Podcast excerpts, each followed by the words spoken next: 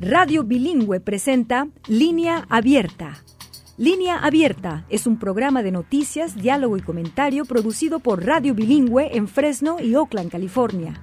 El programa tiene auspicio parcial de la Corporación para la Difusión Pública.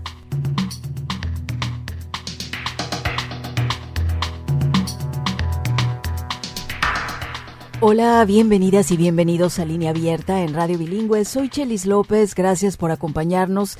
Esta edición que escuchará ustedes realizada en parte gracias a The Sierra Health Foundation y nos gustaría mucho que se haga presente, que nos llame con sus comentarios y sus preguntas sobre el tema de hoy, en el que parece que todas y todos tenemos algo por hacer.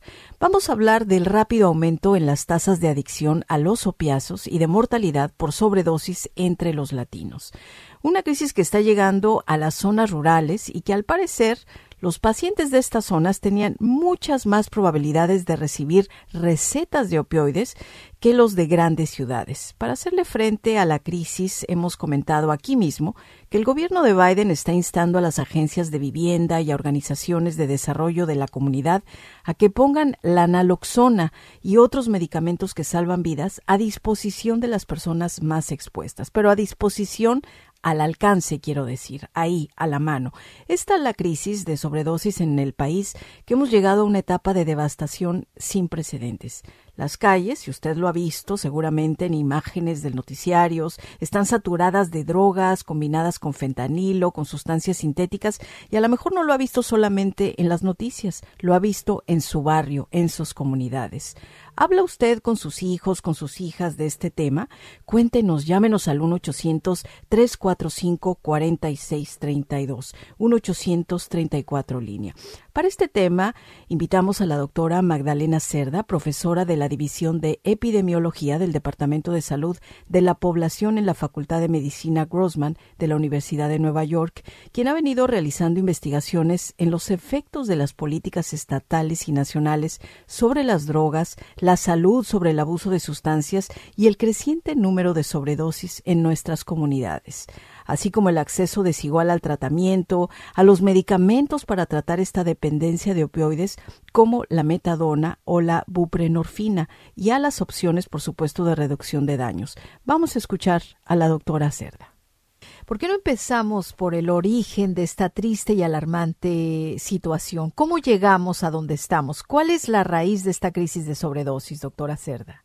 Sí, creo que es, es una pregunta, es una pregunta un poco complicada, pero creo que la, crisis eh, de este momento realmente empezó en los años 90 cuando se, eh, se consideró se empujó para considerar al dolor como el, el, quinto signo vital y se empujó, sobre todo por la, la industria farmacéutica, empujó uh, el uso de los opioides para tratar el cáncer, uh, el dolor crónico eh, que no, no era relacionado al cáncer.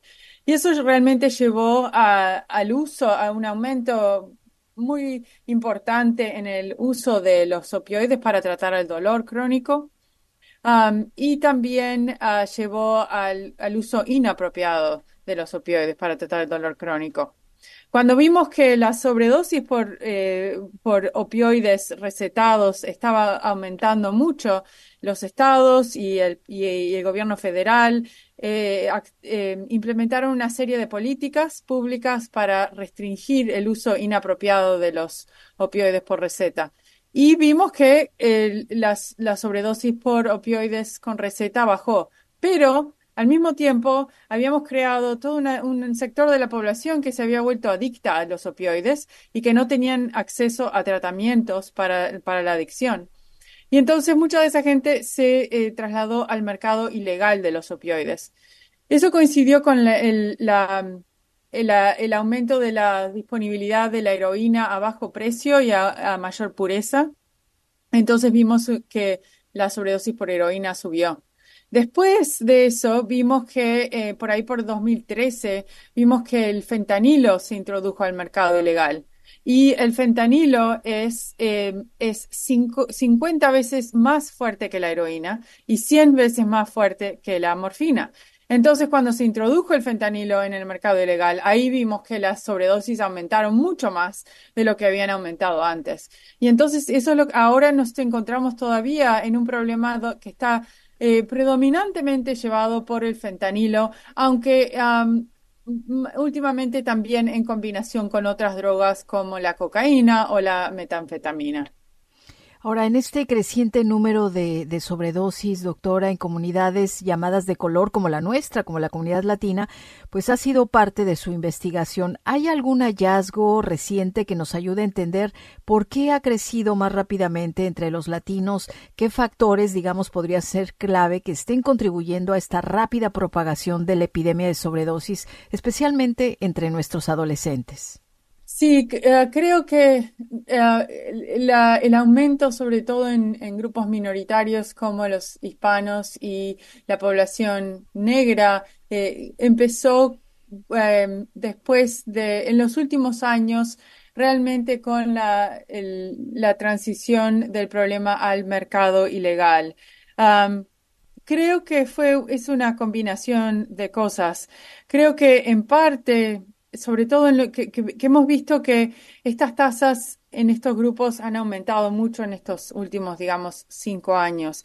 En parte creo que fue una tormenta perfecta, digamos, entre la pandemia y eh, un producto que, que, que, sea tan letal, ¿no? Porque eh, vimos que sobre todo los grupos minoritarios fueron particularmente afectados por la pandemia de COVID.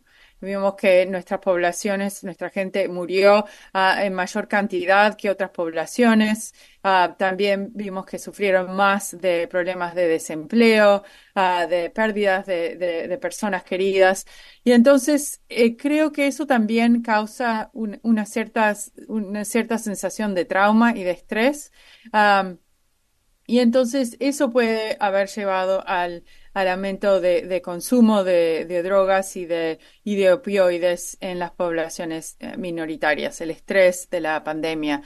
Y eso, y a eso se suma también el consumo eh, aislado durante la pandemia porque la gente no estaba socializando, ah, no estaba accediendo a programas de reducción de daños, a programas de, tratamiento. Y ah, también a eso se, se, agrega que es un producto que es altamente letal. El fentanilo y la, realmente proliferó mucho más durante la pandemia. Entonces, creo que eso es, em, esa combinación de, factores uh, llevaron a un aumento en, estas poblaciones. Al mismo tiempo, creo que los, pocos datos que tenemos indican que ah, las poblaciones minoritarias, sobre todo los hispanos y los, ah, las poblaciones negras, eh, son, eh, tienen menos acceso a programas para prevenir los, los daños como la sobredosis tienen menos acceso a tratamiento por la adicción de opioides y tienen menos acceso a programas de reducción de daños, como por ejemplo la naloxona, ah, para prevenir la muerte por sobredosis. Entonces creo que eso también contribuyó al aumento de sobredosis en estas poblaciones. Antes de hablar de precisamente ese acceso quizás limitado y otros factores, doctora, que pudiéramos hablar como el asunto del estigma, de la vergüenza, a, preguntar, a saber eh, qué es la naloxona, eh, Hablando de los jóvenes, eh, estoy pensando en las zonas rurales en donde esta crisis también ha llegado. ¿Hasta dónde influyó esa prescripción excesiva de opioides de la que hablábamos al inicio? Eh, porque al parecer los pacientes de estas zonas tenían, creo, más probabilidades de recibir recetas de opioides que las grandes ciudades. Aquí quisiera que nos hable un poco de qué tanto influyó esas, a lo mejor, prácticas distintas de prescripción entre los médicos de zonas rurales y urbanas que pudieran ser parte de lo que estamos viendo ahora. Sí, hemos visto que, sobre todo en esa primera etapa de la crisis, ah, que estaba predominantemente dominada por los opioides por, receta médica, eh, vimos una proliferación de problemas, sobre todo en áreas rurales, en áreas suburbanas, áreas exurbanas. y creemos que parte puede ser, bueno, puede ser por dos cosas. Una, que en las áreas rurales ah, puede haber más eh, trabajo manual y entonces pueden haber más accidentes laborales y más dolor, más dolor crónico por, por lesiones laborales o por en, la vida diaria y eso puede llevar a, a, más dolor crónico y a más demanda por tratamiento para el dolor y entonces mayor uso de los opioides para tratar el dolor. Al mismo tiempo, también vimos que la industria farmacéutica em, enfocaba mucho de sus campañas de, marketing a ciertos lugares uh, del país y sobre todo eh, se, enfocaba en, doctores que ya tenían una tendencia de recetar más opioides. O sea, si aquellos médicos que estaban recetando más opioides recibían aún más pagos por la industria farmacéutica. Entonces era como un, poco de un círculo vicioso. Um, entonces creo que es una combinación de esa la, mayor cantidad eh, posiblemente de necesidad médica ah, para tratar el dolor por lesiones, por accidentes laborales relacionadas al trabajo manual en áreas rurales y también el enfoque de la industria farmacéutica en, eh, en médicos en áreas rurales, en áreas suburbanas y exurbanas. Estamos escuchando a la doctora Magdalena Cerda, profesora de la División de Epidemiología del Departamento de Salud de la Población en la Facultad de Medicina Grossman en la Universidad de Nueva York. Y bueno, está explicando, como ustedes están eh, pues escuchando aquí, que cómo entender estos orígenes. Y aquí entra la industria farmacéutica que, como acabamos de escuchar, enfocaba esas campañas de mercadeo a ciertas zonas de nuestro país y además estaba enfocando en los doctores, como dice la doctora Cerda, con ese historial, digamos, de recetar los opioides. Un círculo vicioso, como bien lo describe Ah, y a esto se aúna la pandemia que tuvimos, además el enfoque farmacéutico en los médicos en áreas rurales y también que ha habido una combinación de mayor cantidad de necesidad médica para tratar ese dolor y lo más fácil era recetar estos opioides sin saber o a lo mejor a sabiendas de lo que iba a causar, que es esta crisis que estamos viviendo en el día de ahora. Y aparece además el fentanilo y lo que lamentablemente vemos es que siempre hay un menor acceso a los programas de reducción de daños, a los programas de los tratamientos. Y el fentanilo cuando aparece, pues aparece en el mercado eh, no solamente de la farmacéutica, sino también en el mercado ilegal, que es donde mucha gente de nuestra comunidad latina, muchos jóvenes caen. Eh, vamos a seguir con esta entrevista, vamos a hacer una pausa antes, pero yo quiero aprovechar también para invitar a usted, mamá, papá, tío, tía, abuela, que nos esté escuchando y que quiera hacerse parte de estas conversaciones, porque aquí lo que queremos es tener toda la información de cómo surge y cuáles son los tratamientos, eh, los, eh, los programas de reducción de daños que ya existen y por qué sigue siendo tan difícil que nuestra comunidad acceda a estos tratamientos. Y además importantísimo porque en la segunda eh, media hora del programa vamos a platicar con el doctor Sergio Aguilar Gagiola para que platique con usted, que nos está escuchando, familiar, papá, mamá, de cómo entrarle a estos temas cuando tenemos hijos o tenemos sobrinas o tenemos nietos o nietas, cómo empezar estas conversaciones, pero cómo eh, llegar directamente a como los jóvenes quieren que se aborde este tema. Hay varios artículos que su servidor ha estado leyendo, publicados, por ejemplo, por el New York Times, donde nos dicen,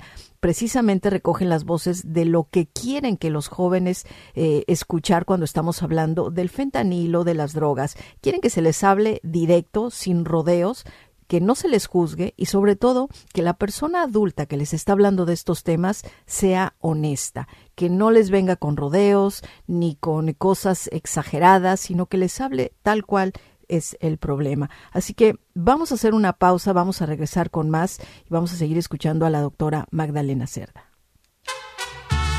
Línea Abierta, Programa Nacional de Radio Bilingüe cumple 29 años. ¿Qué temas les han parecido de alto interés? ¿Hemos logrado algún impacto en su vida?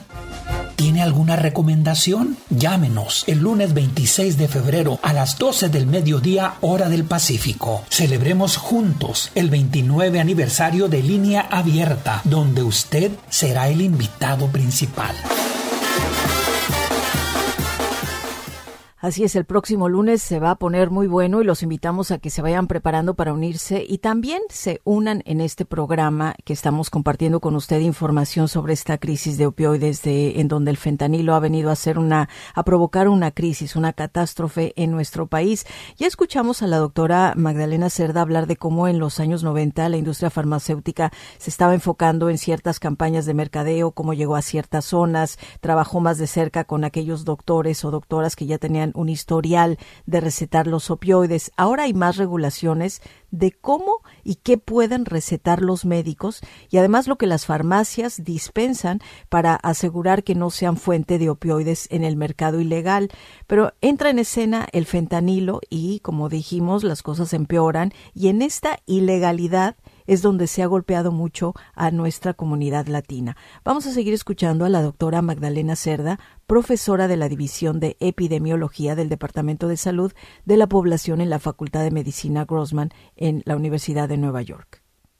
¿Hasta dónde eh, precisamente las autoridades están implementando, doctora Cerda, estas regulaciones más estrictas eh, sobre la comercialización de opioides por parte de las compañías farmacéuticas para evitar lo que vimos? Sí, yo creo que ahora eh, han habido muchas más restricciones en, el marketing que puede, ah, que puede hacer la industria farmacéutica. Eso se está regulando mucho más ahora. al mismo tiempo, ah, ahora hay muchas más eh, regulaciones en términos de qué, cómo y qué pueden recetar los médicos y qué pueden eh, dispensar las farmacias. entonces, por ejemplo, se han ha pasado leyes que, em, que regulan la dosis, uh, límites de dosis de los opioides, uh, límites de eh, número de días que uno puede tener una receta. Ah, también hay leyes que regulan a los que a las clínicas que tratan el dolor para asegurarse que no funcionen como una fuente de opioides para el mercado ilegal hay mucha más inversión ahora también en el entrenamiento de los médicos ah, para evitar eh, el, uso inapropiado de los opioides. Hay guías clínicas ah, sobre cómo mejor manejar el dolor. Entonces creo que hay una serie de acciones a nivel federal, a nivel estatal, a nivel local, que se han sumado para tratar este problema, sobre todo desde el punto de vista médico. Gracias, doctora Cerda. Ahora volvamos al asunto de, de, cómo los latinos pueden tener quizás más dificultades para llegar a un tratamiento, a un medicamento. Hay consecuencias eh, que están asociadas con estas tendencias crecientes en la sobredosis de opioides, donde vemos a mucha gente latina metida en esta crisis. ¿Hay menos acceso en general, doctora Cerda? ¿O dónde están los puntos críticos? ¿Qué estados o qué condados son de alto riesgo? Sí, creo que hemos visto que, los latinos ah, tienen menos acceso a, dos cosas que son muy importantes para prevenir la sobredosis. Primero es em, el acceso a tratamientos para la adicción por opioides. Ah, y en, en, realidad, y ahí lo que me enfoco es en el los tipos de tratamiento que está basado en la evidencia. Y eso realmente se enfoca en el uso de medicamentos para tratar la adicción, incluyendo Um, la eh, buprenorphine, no, sé cómo se dice en, español, y la metadona y la naltrexona. Son tres tipos de tratamientos basados en medicamentos que se han mostrado altamente efectivos para eh, tratar la adicción y para prevenir la sobredosis. Um, ahora, hay, hay mucho, también hay, hay, hay varios problemas con el acceso a estos tipos de tratamientos. Primero, que hay Ah, hay regulaciones a nivel federal y a nivel estatal que pueden limitar quién recibe estos medicamentos y cómo los recibe. Ah, también hay mucho estigma asociado con el uso de estos medicamentos, o sea, la idea de que uno está sustituyendo una droga por otra droga. Ah, y, y, también hemos visto que los hispanos en particular eh, tienen menor probabilidad de acceder a estos medicamentos. Parte, parte de por qué creo que eh, lo acceden menos es que em, es el tema del estigma, el estigma de, eh, de, de, entre comillas, sustituir una droga por otra. Y también eh, la tendencia a confiar en programas religiosos de rehabilitación, como por ejemplo programas de tratamiento a la adicción que estén basados en la religión, en lugar de usar este tipo de programas que están basados en la evidencia. Entonces, esos factores creo que limitan acceso a tratamiento.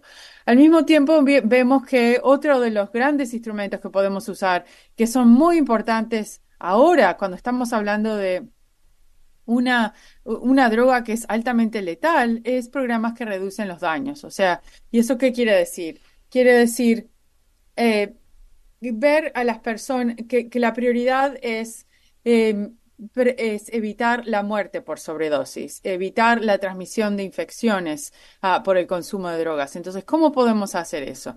Eh, por ejemplo, distribuyendo la naloxona, por ejemplo, eh, teniendo acceso a programas donde personas pueden obtener agujas ah, limpias, ah, por ejemplo, programas donde pueden acceder a este, eh, implementos para testar la droga para asegurarse que no tiene fentanilo. Todo ese tipo de programas sabemos que son altamente efectivos para reducir la muerte por sobredosis, pero también vemos ahí ah, que los latinos eh, tienen menos probabilidad de acceder a esos programas. Entonces, la, limitación de acceso, el estigma, ah, las leyes que limitan acceso a estos programas, todos se suman para, ah, para crear barreras al acceso a estos programas que realmente salvan vidas. Es decir, sigue habiendo barreras a pesar de esas inversiones eh, históricas que hemos visto en servicios, en leyes estatales. Por ejemplo, el asunto de la naloxona, eh, doctora, que sabemos que salva vidas, pero pues a juzgar por la crisis que estamos viendo nos queda clarísimo que hay mucho más que hacer. ¿Cuáles serían las soluciones más viables, más pertinentes para nuestras comunidades latinas, tomando en cuenta el asunto del estigma que usted ya mencionaba hace un momento y tomando en cuenta también que mucha gente de nuestra comunidad no tiene seguro médico? Eh, Hablando del estigma, yo por ejemplo le cuento hace un par de días caminando en San Francisco, en el barrio de la Misión, donde vive mucha gente latina y donde vemos muchos barrios con gente que está tirada en medio de esta crisis y una trabajadora comunitaria de a pie me decía tenemos las cajas disponibles de Narcan, pero la gente no se acerca. Nuestra comunidad latina no viene por ese miedo a que la vea la vecina, al estigma de decir no, en mi familia no necesitamos esto. ¿Cómo combatir eso? ¿Cómo hacer programas, soluciones de nuevo que sean pertinentes para nuestra comunidad latina? Sí, absolutamente. Y otro, otra, otra barrera sumaría es también el estado legal o ilegal mm. ah, de, parte de nuestra población, ¿verdad? Y el miedo a acceder a programas, eh, si eso los pone, ah, los pone en peligro. Ah, en términos de, su estatus en este país. Entonces, esa es otra barrera adicional con, la, con la población inmigrante. Creo que hay muchas, hay varias cosas que se, que se deberían hacer. Una es campañas anti-estigma, eh, que, que, realmente se enfoquen en estas comunidades donde hay alta concentración de gente latina y que sean campañas hechas en español, en portugués, y, que, y, que, y, que, y que sean eh, hechas de manera que realmente refleja las, las normas culturales de, de nuestra población y que hable del hecho que la gente que consume drogas pueden ser nuestros amigos, pueden ser nuestros, nuestros parientes, ¿verdad? Pueden ser nuestros vecinos. Y que entonces es un problema que realmente nos afecta a todos, no es un problema que solamente afecta al otro, a, la, persona extraña. Y que por eso tenemos que trabajar todos juntos para tratar este problema. Ah, y parte de trabajar todos juntos es, em, por ejemplo, tener, eh, llevar naloxona en cuando uno sabe que este, tiene un familiar o que tiene un amigo que puede estar consumiendo drogas o que puede estar recibiendo una receta de alta dosis para tratar, eh, una receta de opioides de alta dosis para tratar el dolor.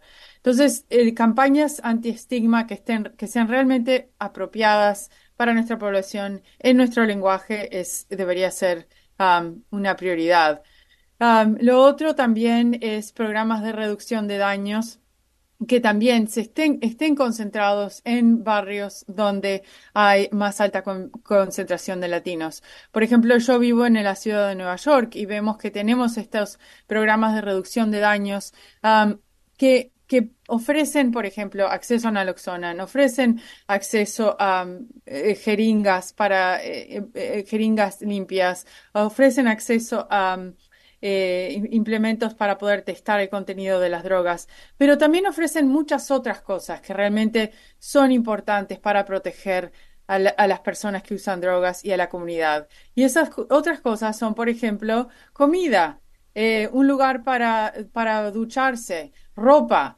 eh, conexión a servicios de vivienda, eh, conexión a servicios de empleo, ¿no? Porque parte de, creo que parte de, la vía para proteger a las personas, reducir los daños, reducir el riesgo de sobredosis, es tratar mucho de los, de, los estresores, de, las fuentes de estrés que, nuestra gente vive todos los días, que es la vivienda precaria, la falta de empleo, la falta de necesidades básicas. Entonces, centrar ese tipo de servicios comunitarios que proveen servicios directamente asociados al consumo de drogas, pero al mismo tiempo proveen otros servicios sociales, creo que eso es algo clave para tratar este problema. El tercero es realmente aumentar el acceso a tratamiento para la adicción por los opioides, realmente tratamiento basado en el uso de estos medicamentos como la metadona. Y como usted decía, el problema del seguro es un problema muy grande. Entonces, una de las de las de, los encares que se puede usar es Em, tratar de llevar estos servicios a la comunidad, o sea, no esperar que las personas vayan al hospital o a las clínicas, y sino traerlo a la comunidad. Por ejemplo, usando em, camiones, eh, o sea, servicios móviles que vayan a la comunidad, que vayan a las iglesias y que tengan trabajadores sociales, trabajadores de salud, que puedan proveer estos medicamentos de una manera mucho más fácil, mucho más accesible para las personas que tal vez no tienen seguro médico y que no tienen modo de llegar, de llegar a las clínicas. Gracias, doctora Cerda. Ahora, en este trabajo de todas y todos, como usted decía, en este querer fomentar la concientización en estas comunidades latinas, ¿Qué programas de prevención existen en este momento y por qué, al parecer, y de nuevo a juzgar por lo visto, pues están fallando? ¿Qué hay que hacer para que un programa de prevención sea efectivo? Ah, de, prevención de, consumo, dice, o de, de consumo. De consumo, sí. Claro, eso es, eso es otro punto muy importante, que al mismo tiempo que estamos tratando la adicción, que al mismo tiempo que estamos reduciendo los daños asociados con el consumo, tenemos que invertir en programas para prevenir el uso, ¿verdad? En el primer lugar. entonces, ahí lo que hemos visto que es, es más efectivo es sobre todo los programas eh, involucrando a los adolescentes, a los jóvenes, a programas en las escuelas. Y, esos son programas que no se enfocan solamente en el consumo de drogas, pero realmente lo que tratan de hacer es eh, fomentar las habilidades de vida, lo que se llaman life skills, um, en los jóvenes. Entonces, ah, fomentando estas life skills, eh, se supone que las personas pueden estar mejor capacitadas para Em, prevenir el consumo de drogas, prevenir la, iniciación del consumo, pero también em, tratar y manejar problemas de salud mental, ah, problemas de violencia y también ah, retener las personas en la escuela. Entonces creo que para la prevención deberíamos empezar en los jóvenes sobre todo y deberíamos em, eh, invertir en estos programas que se han mostrado más efectivos y que trabajan con jóvenes en las escuelas. Ahora piensa, se le vienen a la mente, doctora Cerda, políticas que se necesitan o intervenciones urgentes de verdad para ayudar, para reducir estas consecuencias para la salud entre las poblaciones latinas que están sumergidas en esta crisis. Ah, sí, creo que hay, hay varias políticas ah, que son muy importantes. Una es realmente la expansión del acceso a los cuidados de salud. por ejemplo, la expansión de la cobertura de Medicaid ah, para poblaciones de bajo ingreso. Eso y, y, eso es muy importante. Y también las políticas que, que, protegen y que hacen posible el acceso a cuidados médicos independientemente del estado legal de, de, las personas.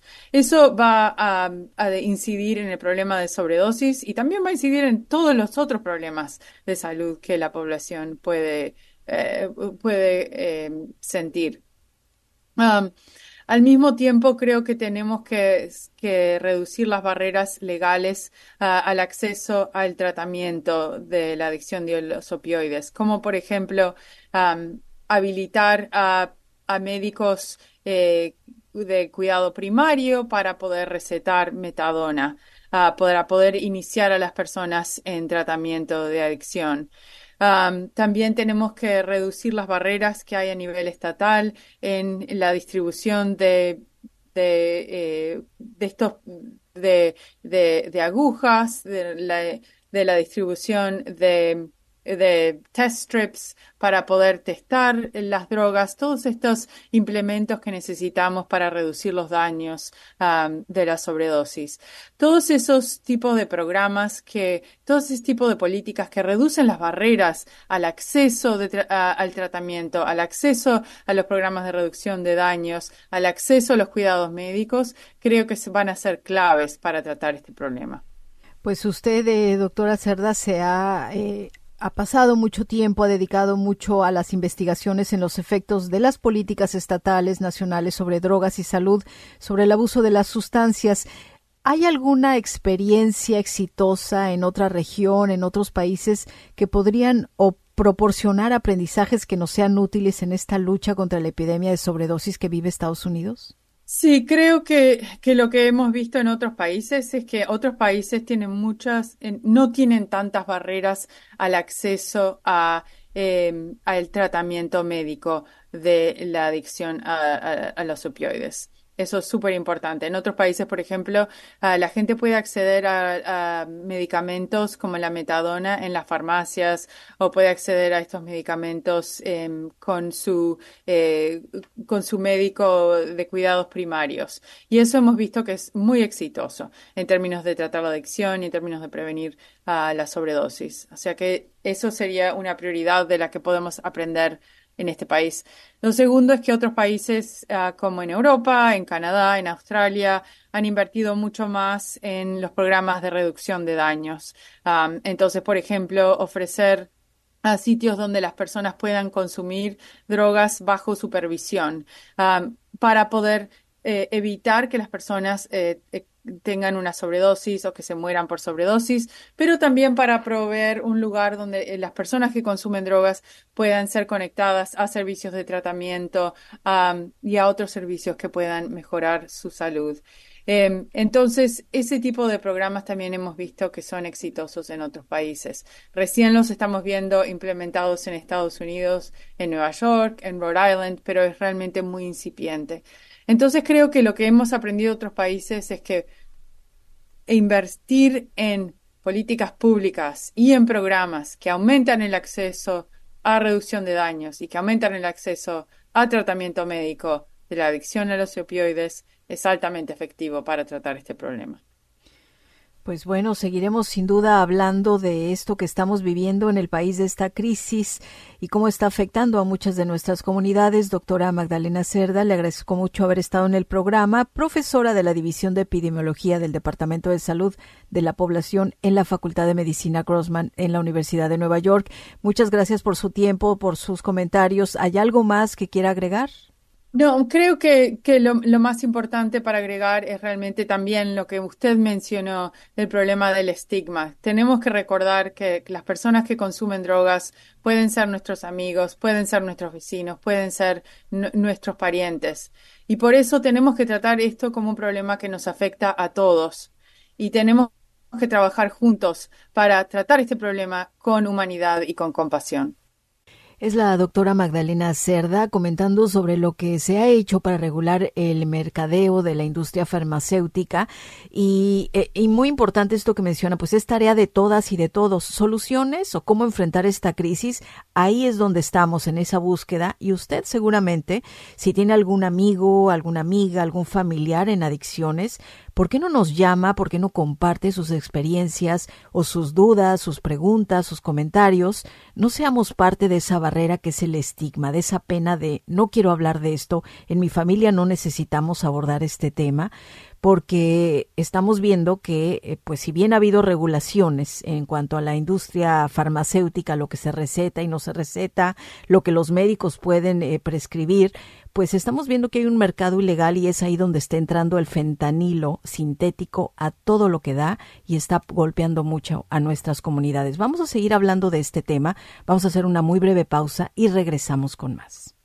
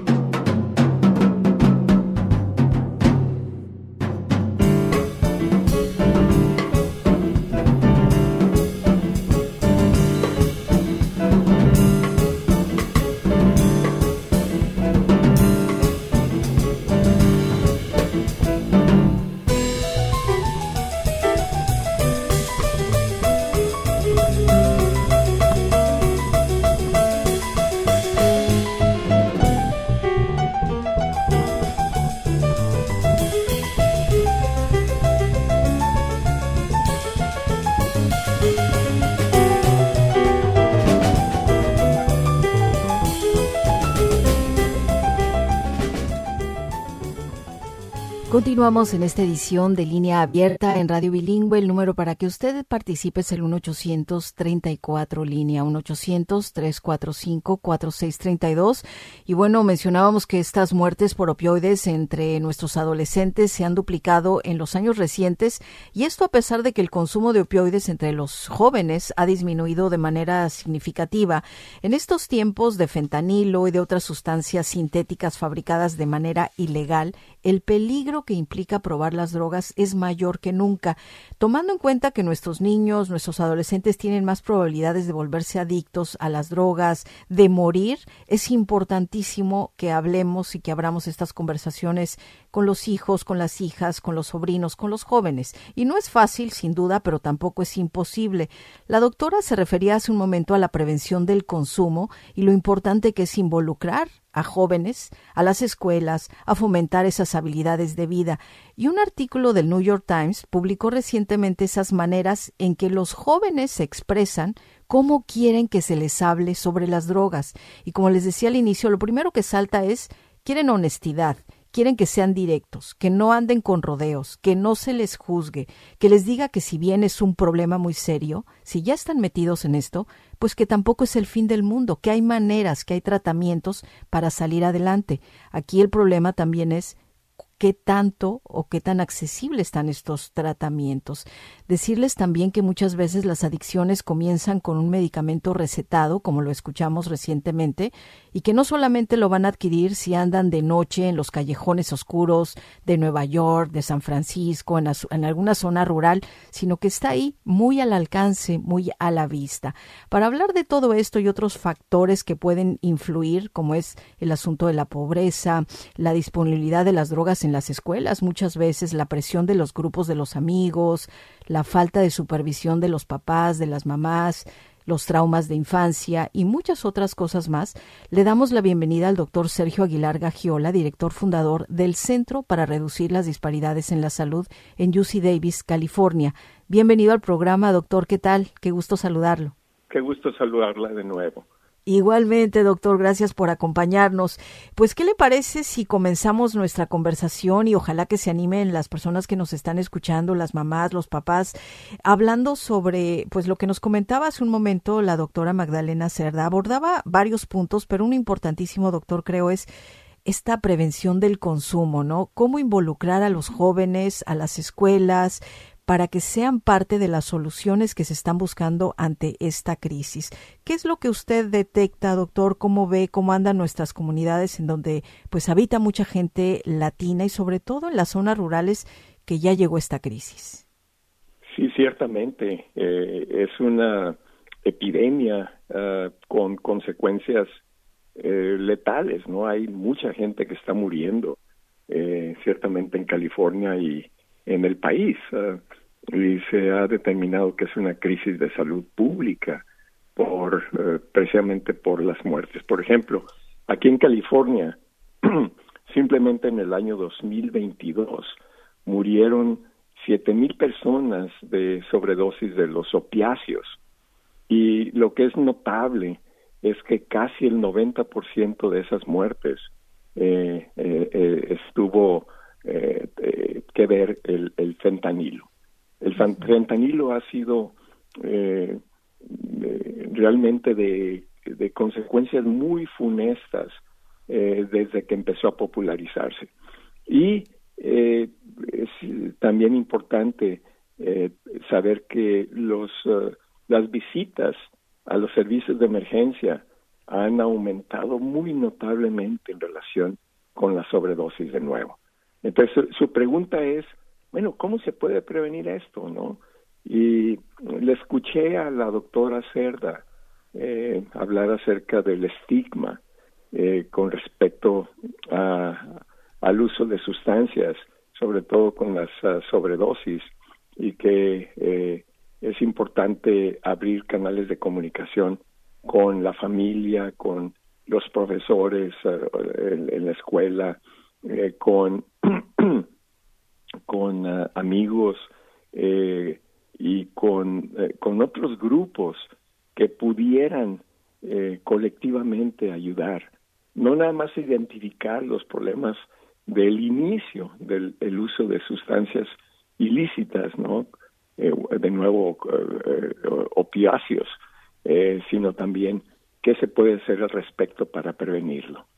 Y para prevenirlo también, pues yo creo que para esto son importantes las conversaciones, doctor Sergio Largagiola, de cómo las familias pueden hablar con, con sus hijos o con, con, los adolescentes, digamos, de la familia y siempre decimos, pues no es nada fácil, pero tampoco es difícil. Y yo recopilaba, doctor, eh, si me permite, algunas conversaciones que el New York Times tuvo con adolescentes de Nueva York, de California, de Illinois, donde decían esto, pues queremos que nos hablen sin rodeos, que nos hablen directo.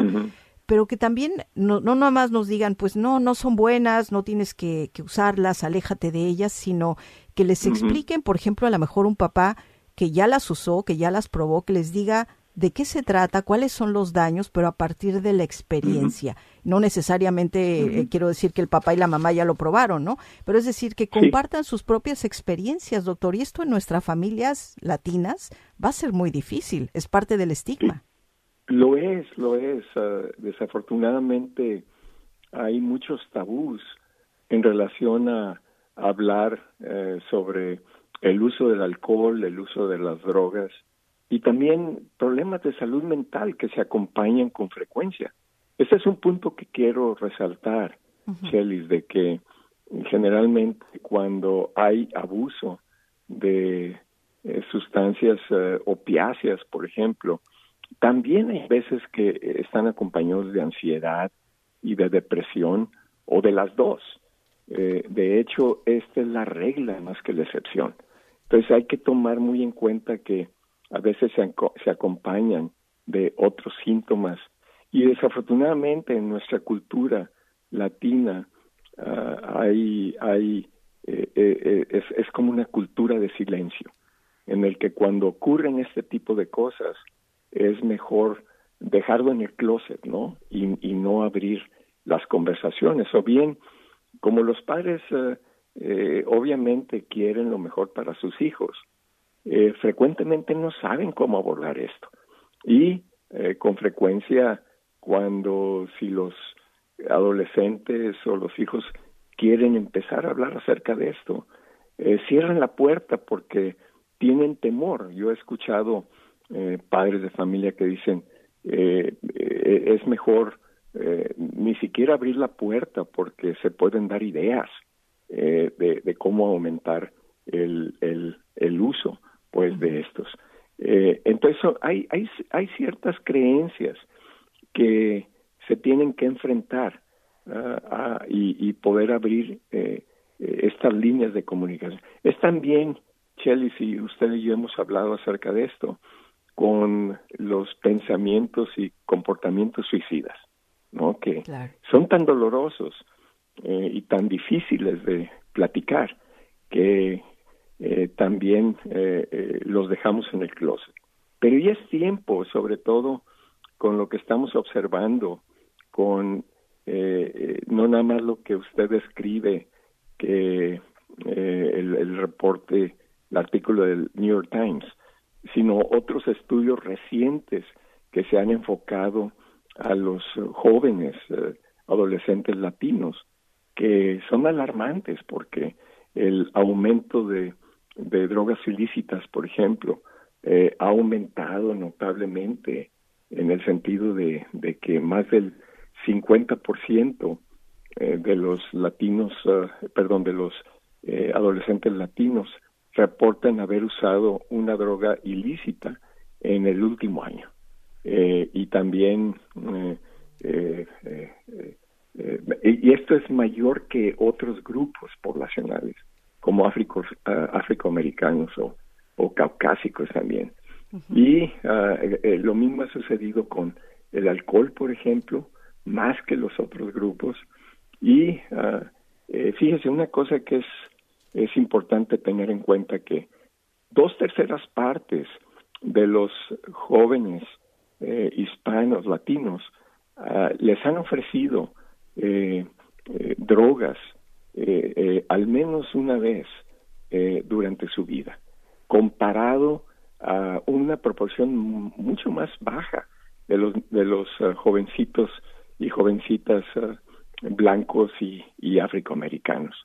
Eh, entonces hay, hay eh, fuerzas eh, que tenemos que tomar en cuenta de que están ocurriendo y que tenemos que estrategizar de cómo contrarrestar esas fuerzas.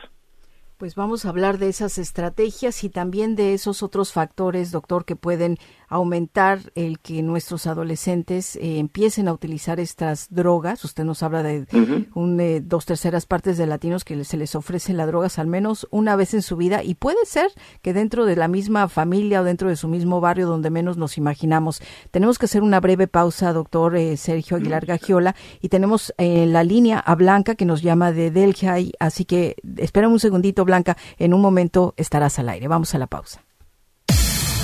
¿Tiene comentarios o sugerencias para línea abierta? Déjenos un mensaje en nuestra línea de WhatsApp 559-835-9235. Por favor, no lo aprueben. Dicha aplicación por violencia doméstica. Sus opiniones son muy importantes. 559-835-9235. Línea abierta. Foro Nacional de Radio Bilingüe donde su voz es la que cuenta.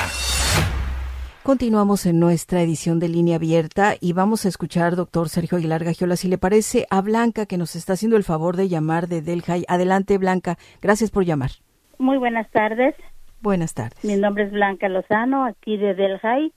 So, está, está muy interesante el tema de las drogas, ¿verdad? Porque es el, el diario vivir de los estudiantes o en las familias también que consumen drogas.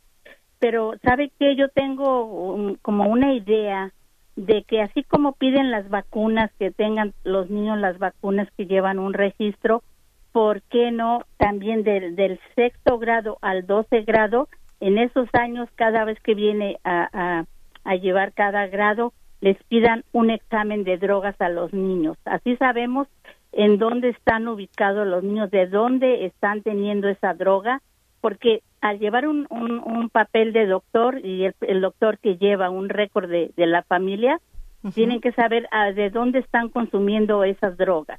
Entonces, en el examen, si el niño sale limpio, pues qué bueno. Pero si el niño sale con la sangre contaminada, hay que saber, hay que investigar desde dónde están saliendo esas drogas, porque pueden ser, como dicen, de las mismas casas cuando les dan ah, drogas para dolor o en algún lugar que ya se las están ofreciendo. Entonces, para mí me sería muy este, interesante que se tomara esa medida de que llevaran un papel de, este, de, de droga. ¿Qué le parece? Mm, es una buena idea. Habrá que ver qué piensan las, los papás y las mamás. Eh, Blanca, ¿usted tiene hijos o hijas? No, yo tengo, yo sí, tengo yo mis dos hijos, pero yo, yo sí los pude controlar y en, en el, pues en mi hogar no, ni cerveza, ni fumar, ni, medicinas. Yo no, no, no. Entonces, pero sí sería una buena idea porque ahorita en este vamos a trabajar en la educación, pero en la educación en comienza en la casa, ¿verdad? Entonces hay que saber cómo están educando a sus hijos conforme a las drogas y conforme al estudio, cuáles son las necesidades que necesitan esos estudiantes. Si ya hay alumnos contaminados en las casas, hay que ya sabemos eh, de dónde, por dónde están saliendo esas drogas. Muchas gracias, Blanca, eh, por su llamada, por su comentario. Vamos a escuchar al doctor Sergio Aguilar Gagiola sobre lo que sugiere Blanca que se pudiera hacer también eh, con las y los estudiantes, doctor. Eh, pues gracias, Blanca, por su llamada y por su sugerencia.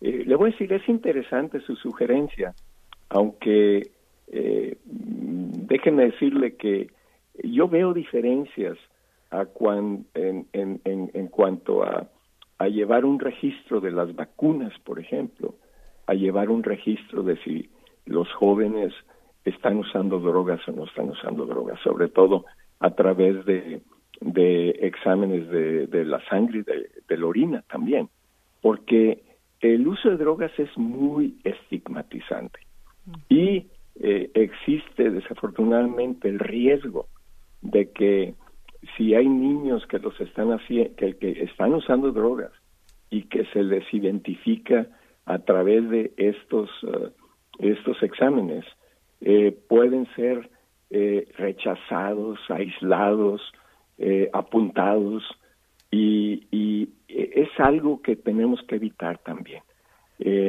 y sobre todo si esto, digamos, se volviera obligatorio en las escuelas que puede llevar a consecuencias eh, que, que podrían eh, ser contraproducentes. En, ese sentido, es bien importante proceder con cautela. Lo que yo preferiría que sucediera, esa sería mi recomendación, es que en las escuelas y en las reuniones de padres de familia, eh, que las escuelas organicen pláticas con las familias y con sus estudiantes para hablar abiertamente, abrir esos canales de comunicación abiertamente con los hijos, de tal manera que en lugar de jugar como, como en inglés a veces se llama gacho, ¿no? Es eh, sorprender pues que alguien está usando y que se descubre a través de pruebas, se pueda prevenir antes de que las estén usando, que sepan eh, cómo se presenta pues la, los, los síntomas de, de eh, abuso y dependencia, eh, de cuáles son las características que hacen más posible que los niños, bueno, los adolescentes las usen, eh, qué opera como para que sigan manteniendo, eh, abusando de las drogas, eh, cómo la presión entre los grupos, eh, eh, opera también para que aquellos que no han usado drogas terminen usándolas. Por ejemplo, en esta misma encuesta que mencioné, que se, la sacaron eh, a mediados de del año pasado, eh, mencionan que en el caso de adolescentes latinos, eh, que el 42% se les habían ofrecido drogas en su propia escuela comparado al 30% de los blancos y al 28% de los eh, eh, afroamericanos. O sea, los latinos, los adolescentes latinos están en, en mayor riesgo de que les ofrezcan eh, drogas pues en las escuelas. Entonces, yo, yo procedería con cautela, Blanca, respetuosamente, porque sé que ha habido abusos, abusos que terminan siendo más contraproducentes yo me iría un poco más temprano a, a, todo este proceso.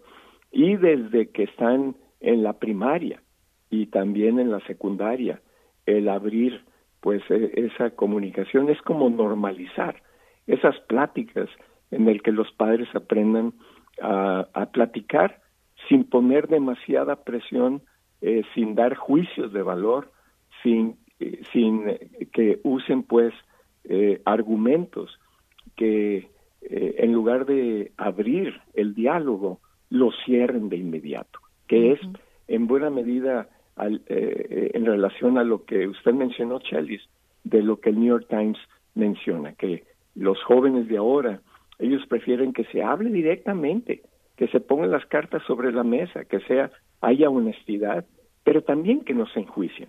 Claro, y además esto que usted menciona que, bueno, muchas veces lo encuentran en las escuelas, por eso decía yo que, bueno, estudiantes dicen, no me digas que si me voy, eh, que me salgo en la noche con mis amigos y me voy a ciertos callejones de mala fama, entre comillas, me voy a encontrar con el fentanilo, si me lo están dando en la escuela, por ejemplo, ¿no? Y ahora aquí... Eh, aquí que ya se nos está acabando el tiempo, doctor, pero hay algo importantísimo que es que también sabemos que muchos, eh, muchas adicciones entre los adolescentes comienzan cuando tienen entre 12 y 13 años y existen las llamadas drogas de entrada, doctor, como puede ser el alcohol. Y siendo muy honestos, pues nosotros en las fiestas de quinceañeras, de bautizos, el alcohol siempre está y no sé hasta dónde los adultos latinos estamos conscientes que esta puede ser una droga, repito, de entrada, que un niño o un adolescente consuma alcohol, después esté listo su mente para probar cosas más fuertes. Sí, fíjese que eh, esta idea del alcohol como, como droga, porque también es, es, eh, es una sustancia, eh, eh, que conduce a la adicción, eh, de como entrada para otras drogas más fuertes. Eso ha existido por décadas. Y ese, yo cuando salí de medicina, esto es en los setentas, me tocó eh, fundar una clínica de desintoxicación para personas con alcoholismo y uso de sustancias en Guadalajara, en México. Y eh, fue la primer clínica de su tipo en el país y era formaba parte de los centros de integración juvenil. Y en, en ese entonces nos quedaba bien claros con los casos que estábamos viendo cómo estaba asociado el alcohol en los jóvenes, el alcohol con el uso de marihuana, el uso de, drogas más fuertes, ¿no? hasta hasta heroína, digamos, metanfetaminas, etcétera. Entonces, eh, esto va a lo que le mencioné al principio de cómo la regla es que si alguien está usando un tipo de sustancia, digamos alcohol, tiene mucha más eh, alta probabilidad que va a usar otra sustancia, ¿no? Eh, es, es la regla más que la excepción. Y también yo me fui un poco más allá, de decir que no nada más ocurre el problema de la adicción, eh, ocurren también junto con problemas de ansiedad y problemas de depresión. Entonces, tenemos que verlo eh, eh, como un todo, ¿no? Holísticamente, como le dicen algunas personas. Sí, es, es una conversación, doctor, en donde van a entrar muchos factores que vamos a seguir comentando en otros programas porque se nos agotó el tiempo. Como siempre, le agradezco mucho al doctor Sergio Aguilar Gagiola estar en el programa. Muchas gracias por acompañarnos, pero ahí está la invitación abierta próximamente, doctor. Al contrario, siempre un gran placer, Chelis. Eh, yo admiro mucho su trabajo porque lleva esta información que es tan necesaria en temas que son tan necesarios Así es que aprecio mucho la oportunidad de conversar con usted y con su público. Muchas gracias, doctor. Igualmente tendremos una oportunidad próximamente. El doctor Sergio Aguilar Gagiola es director fundador del Centro para Reducir las Disparidades en la Salud en UC Davis, California. Este programa fue realizado en parte gracias a The Sierra Health Foundation. Yo soy Chelis López. Que la pase usted bien. Hasta la próxima. Línea Abierta es un programa de noticias, diálogo y comentario producido por Radio Bilingüe en Fresno y Oakland, California, con auspicio parcial de Evelyn and Walter Hess Jr. Fund, de California Endowment y de James Irvine Foundation. Este programa se distribuye a través del servicio de satélite de la Radio Pública Nacional de los Estados Unidos. El conductor técnico es Jorge Ramírez, asistente de producción María de Jesús Gómez. Samuel Orozco es el productor las opiniones que escuchó son exclusivas de sus autores. Escucha usted Satélite Radio Bilingüe.